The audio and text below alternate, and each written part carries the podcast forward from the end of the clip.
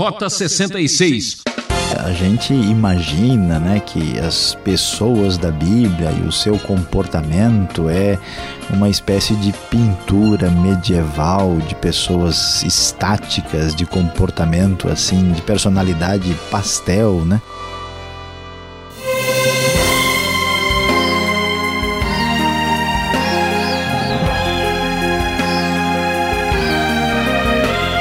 Estamos começando mais um Rota 66, a trilha da emoção bíblica. Nossa aventura segue pela Igreja de Corinto, hoje analisando o capítulo 4, que fala da atitude dos líderes e comportamento do cristão. O professor Luiz Saião escolheu o tema Orgulhosamente se apresenta a si mesma. É, se tem um lugar onde a vaidade, arrogância e soberba não pode prevalecer, é na comunidade da fé. É fácil dizer que a igreja tem problemas. O difícil é admitir que o problema está em nós. Eu sou o Beltrão e juntos vamos viajar até o tempo do apóstolo.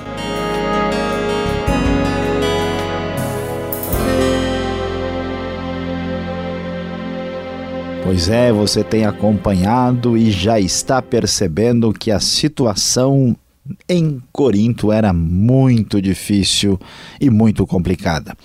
Esta igreja que tinha perdido a referência, que não estava entendendo direito a mensagem do Evangelho, que não estava entendendo uh, o que é verdadeiro relacionamento e comunhão cristã, tanto é que eles sofreram divisões e mostraram a sua infantilidade fatal, como falamos no capítulo 3.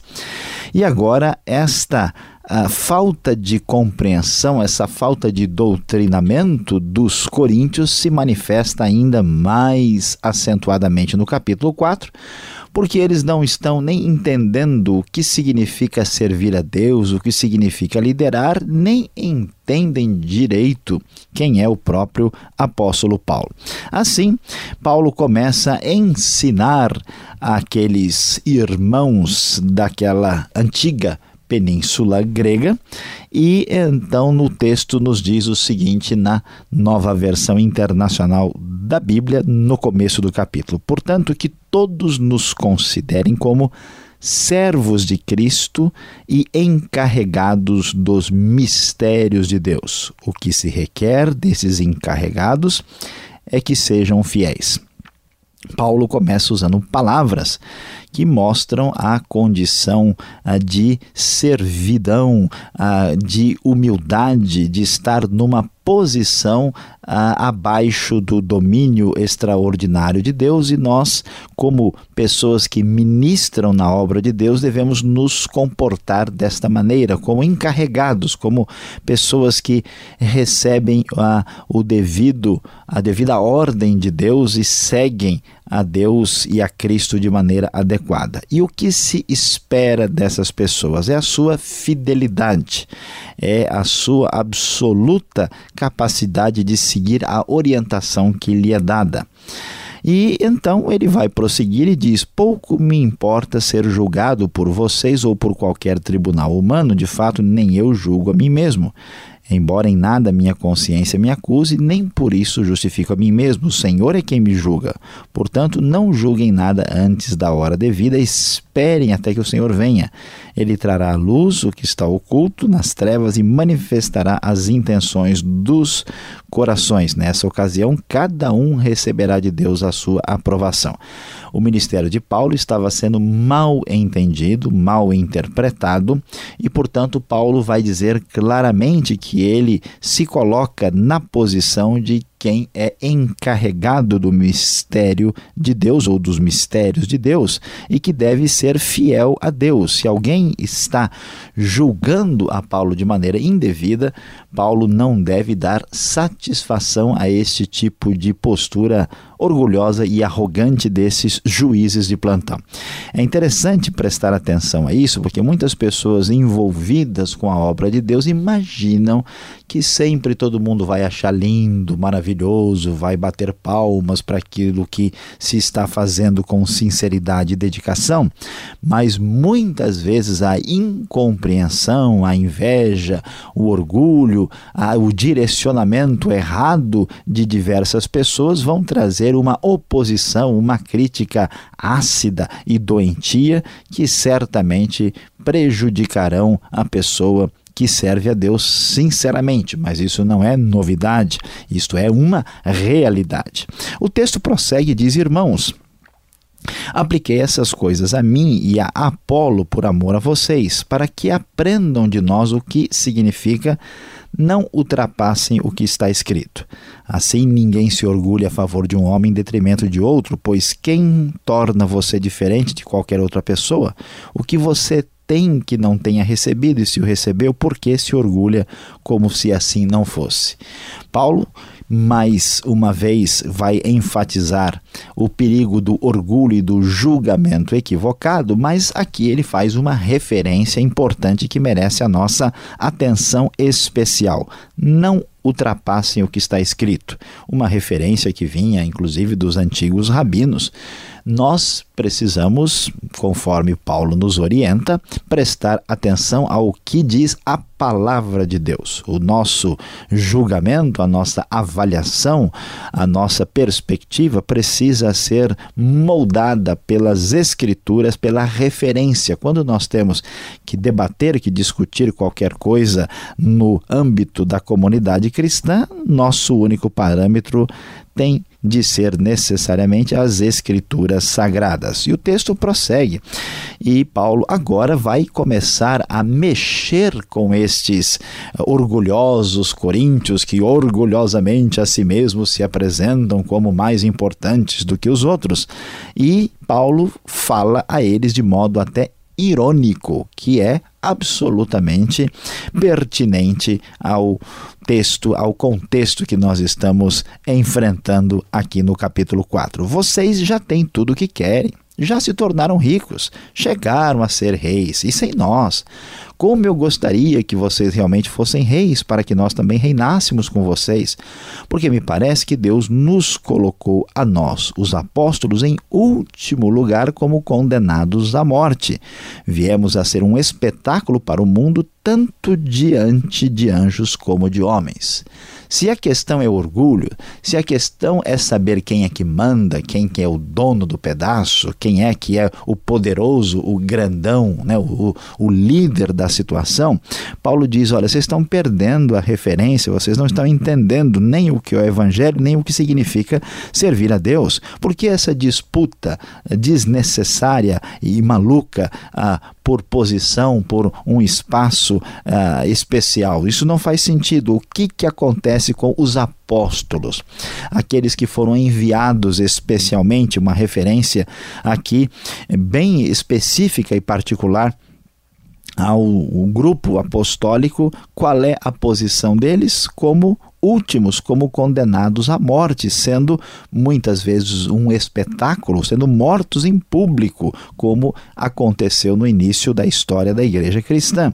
Nós somos loucos por causa de Cristo, diz o verso 10, mas vocês são sensatos em Cristo. Observe a forte ironia do apóstolo Paulo, que tem propósito didático claro nesse texto. Nós somos fracos, mas vocês são fortes. Vocês são respeitados, mas nós somos desprezados. Até agora estamos passando fome, sede, necessidade de roupas, estamos sendo tratados brutalmente e não temos residência certa e trabalhamos arduamente com nossas próprias mãos. Paulo, sem dúvida, faz referência à sua própria função uh, profissional, que era fazedor de tendas, e que aqui certamente ele vai lembrar de suas viagens missionárias quando essa situação se tornou uma necessidade. Quando somos amaldiçoados, apesar de todo esse sofrimento, o texto prossegue, abençoamos quando perseguidos, suportamos, quando caluniados, respondemos amavelmente, até agora nos tornamos a escolha escória da terra, o lixo do mundo. Pois é, talvez alguns de nós até nos sintamos mais importantes, mais especialmente relevantes do que outros dentro do contexto da obra divina, mas isso não faz o mínimo sentido. Isso de fato não tem nenhuma razão de ser. O apóstolo Paulo aqui tira toda base falsa para esse tipo de orgulho, de ensimesmamento desnecessário. Então, Paulo caminha para o final da sua a palavra aqui nesse capítulo 4 e prossegue dizendo: Não estou tentando envergonhá-los ao escrever estas coisas. Paulo não tem má intenção. Procura diverti-los como a meus filhos amados. Embora possam ter 10 mil tutores em Cristo, vocês não têm muitos pais, pois em Cristo Jesus eu mesmo os gerei por meio do Evangelho.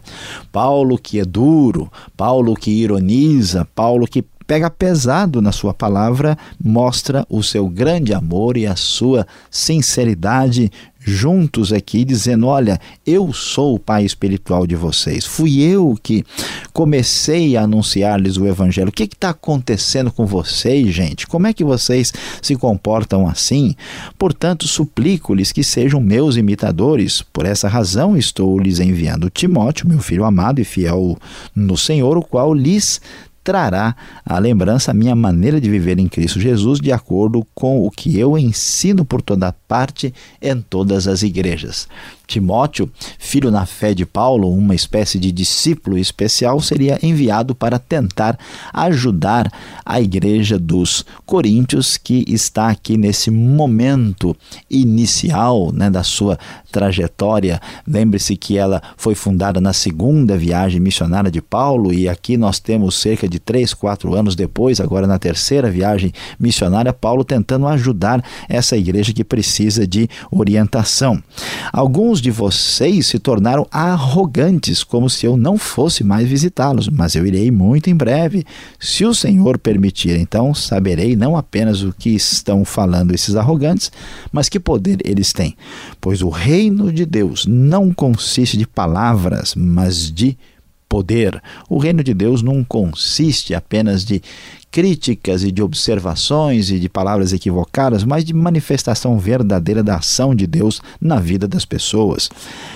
Que é que vocês querem? Paulo vai encerrar dizendo: Devo ir a vocês com vara ou com o amor e espírito de mansidão? Então, de leve, Paulo diz no final: Olha, vocês vão se comportar ou não vão se comportar? Vocês vão entender a realidade ou vão redirecionar a sua forma de pensar? Pois é, prezado ouvinte, esta realidade terrível, essa armadilha que atingiu aqueles coríntios do passado, ela permanece uma realidade através da história. Esta igreja que orgulhosamente apresentava-se a si mesma é um alerta especial para que você não caminhe na mesma direção e não caia no mesmo erro.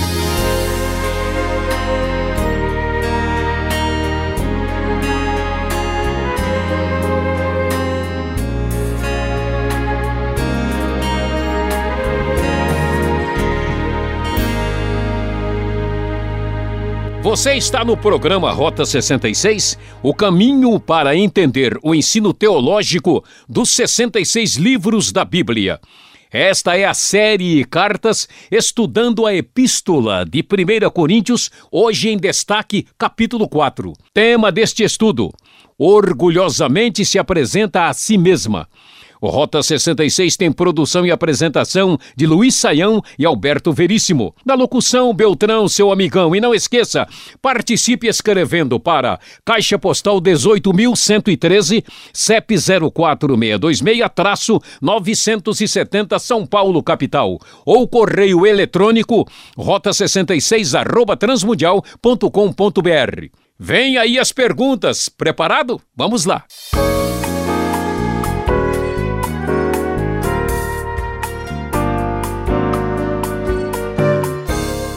Vamos nós agora com as perguntas depois da aula do professor Luiz Saião, na primeira carta de Paulo aos Coríntios, capítulo 4.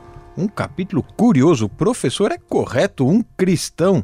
Ironizar os outros, parece esse o comportamento de Paulo. Isso é correto? É, pastor Alberto, muita gente tem algumas ideias sobre a Bíblia que são equivocadas, né? A gente imagina, né, que as pessoas da Bíblia e o seu comportamento é uma espécie de pintura medieval de pessoas estáticas, de comportamento assim, de personalidade pastel, né?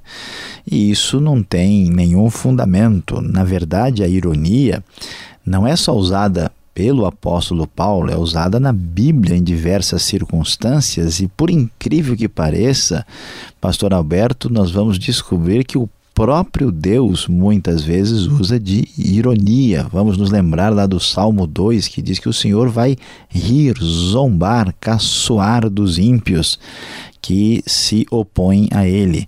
Então, a ironia, na verdade, né, se for feita corretamente, com a intenção adequada, ela é um recurso didático importante, porque uma pessoa está entrando por um caminho muito equivocado e se você ficar falando com ela de maneira muito leve, muito simpática, essa pessoa não, não vai perceber o grau de complicação em que ela está se, se posicionando. Então, a ironia tem a força né, de acordar a pessoa para a seriedade do momento que está sendo aí enfrentado. Por isso, ela é não só aceitável, como tem o seu devido lugar. Agora, professor Luiz Saião, esta igreja na cidade de Corinto está passando assim uma certa tensão com o apóstolo Paulo. Qual era o problema destes coríntios com o apóstolo Paulo? Essa ruptura é, aparente era causada por quê? Olha, pastor Alberto, vamos uh, lembrar do que, que acontece aqui. Né? Nós vimos no capítulo, nos capítulos anteriores que a igreja estava sofrendo uma certa divisão. Nós, uh, olhando para a própria carta e também para o livro de Atos, vamos descobrir que Apolo tinha estado em Corinto, tinha uh, também trabalhado de alguma forma com a própria igreja e a, a falta de maturidade desses cristãos eh, em observarem líderes como Paulo, né, como Apolo uh, e como Pedro fez com que eles uh, tivessem aqui dividido né, uh, os grupos baseando-se em pessoas específicas. E aqui Paulo tinha estado na igreja, agora ele estava longe, estava mais distanciado. Então, o grupo, assim, vamos dizer, mais favorável aos outros, talvez o, o grupo de Cristo né, e o de Apolo, estavam aí criticando e fazendo pouco de Paulo. A gente não tem, assim, aquela certeza absoluta, né? Mas há indicações de que Paulo não era aquela pessoa, assim, tão, vamos dizer assim, é, expressiva em termos de aparência física, né? A tradição da igreja antiga diz que ele era uma pessoa baixinha, que tinha sobrancelhas grossas, que não tinha nenhum aspecto assim muito uh, imponente na sua uh, né, aparência física. Então, Paulo acabou sendo aqui exageradamente criticado e por causa dessa imaturidade, por causa dessa divisão e dessa confusão. E Paulo, então, é, que começou a igreja, né, que pregou o evangelho para eles inicialmente, escreve a filhos queridos dizendo: pessoal, que negócio é esse? Vamos acertar os ponteiros porque vocês estão aí com a, a, a, postura de vocês está fora de foco. Então assim dá para entender por que, que a coisa está caminhando nessa direção. Eu fico imaginando quem é que gostaria de ser pastor numa igreja dessa. Professor, como aceitar uma igreja assim tão problemática como essa? Ela é feita de verdadeiros cristãos? O que acontecia então? É, pastor Alberto, é interessante isso, né? Porque a gente pensa, né, que, que gente assim para ser cristão de verdade tem que ser aquela pessoa perfeita, que não falha, que não erra, que não é isso, que não é aquilo. E tem um estereótipo, né, de o que significa ser um verdadeiro cristão. E tem até muita gente que não quer nem envolvimento com a igreja ou com outras pessoas para que ele não se contamine com esses irmãos perversos e inferiores. Mas não é por aí, né? Tanto é que é, o próprio apóstolo Paulo poderia dizer: ah, esse pessoal que já passou do, do limite, eles nunca se converteram de verdade, eles não podem ser salvos é, de fato, eles devem ser convencidos e não convertidos. Paulo não diz nada disso. Ele chama esses irmãos de santos, chama de amados, ele tem a esperança da obra de Deus na vida das pessoas. Alguém se converte, né? mas a gente tem que ver em que estado essa pessoa estava né? e vamos ver que existe um processo de crescimento e santificação. Então, todos os cristãos precisam ter bastante tolerância e compreender que Deus, pela sua, pela sua graça, pela sua misericórdia, vai agindo e fazendo a obra na vida das pessoas. É impressionante ver como essa igreja tinha problemas e, mesmo assim, nem Deus, nem Paulo, nem ninguém da igreja primitiva né, desiste e diz: olha, essa igreja é um caso perdido. Não há casos perdidos para Deus no Novo Testamento, no sentido em que entendemos a graça do Evangelho aqui. É, professor, eu vejo que o confronto entre o apóstolo São Paulo e os coríntios sempre foi tenso. Agora o desgaste era maior ainda porque as palavras de Paulo são muito negativas. Veja o verso 13, ele até fala em lixo do mundo. Isso não é um complexo de inferioridade, professor? É, pastor Alberto, de fato, São Paulo aqui em conflito com os coríntios traz aqui uma questão que vai ampliar. Parece que ele tem conflito com ele mesmo, porque ele dá realmente uma descrição tão negativa, diz que nós somos a escória da terra, o lixo do mundo. Vamos entender que Paulo está usando artifícios literários aqui, né? ele está usando de ironia e está usando de uma figura de linguagem mais expressiva. Alguns intérpretes vão até achar que essas declarações são hiperbólicas, né? ou seja, são hipérboles, são eh, exageros literários intencionais. Mas o que quer dizer isso? É que o pessoal que está assim se achando o máximo, o pessoal que está entendendo que ser líder cristão significa dominar, ser orgulhoso, ele diz: vocês não pararam para prestar atenção. Vocês não estão vendo como a igreja é perseguida, como muitos dos apóstolos, dos verdadeiros seguidores de Cristo estão aí chamando atenção, não porque eles eram pessoas assim melhores do que os outros, mas porque foram perseguidos e sofreram, não é complexo de inferioridade, mas a constatação de que o sofrimento, a perseguição e a intolerância vai acompanhar o líder cristão verdadeiro e é isso que é uh, considerado aqui. Agora, professor, dê uma dica importante para aquele que está acompanhando o estudo para entender melhor esta passagem. O cenário histórico nos ajuda a compreender melhor esse texto?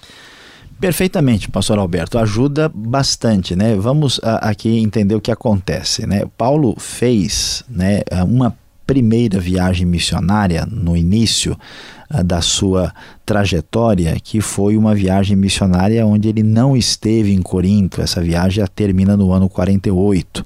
Depois do ano 49 até 52, aí Paulo vai até Corinto, conhece é, a cidade, prega o evangelho e dá início à igreja. E aí, então, na terceira viagem, ele está em Éfeso, e aí sim ele manda essa carta para lá tendo ouvido o relatório dos problemas. E finalmente, a gente sabe em Atos capítulo 20 que na terceira viagem ele vai voltar e passar por lá e, e, e, para tentar resolver, ajudar a situação da igreja de Corinto. Então esse perfil histórico assim nos ajuda a entender o que está acontecendo e entender como esta igreja daquela sociedade tão complicada era uma igreja que precisava de ensino e direção. Bom, e agora para você, o professor Luiz Sael, orgulhosamente apresenta a conclusão desse estudo.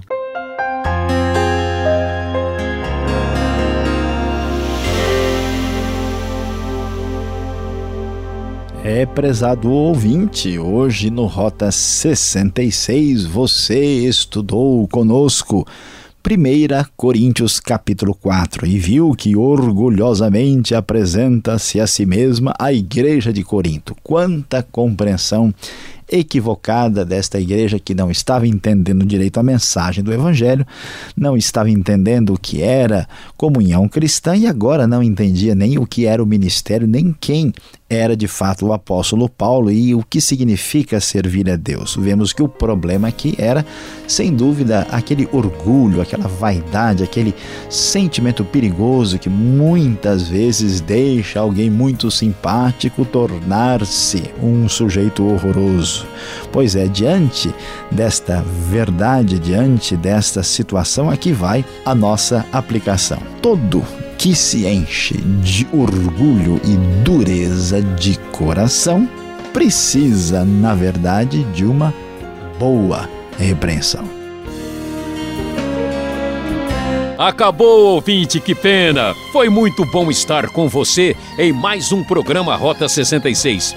Esperamos você nesta mesma emissora e horário com a continuação deste estudo, combinado? Rota 66 é mais uma realização transmundial. Acesse o site transmundial.com.br e fique na gloriosa paz do Senhor e até o próximo programa.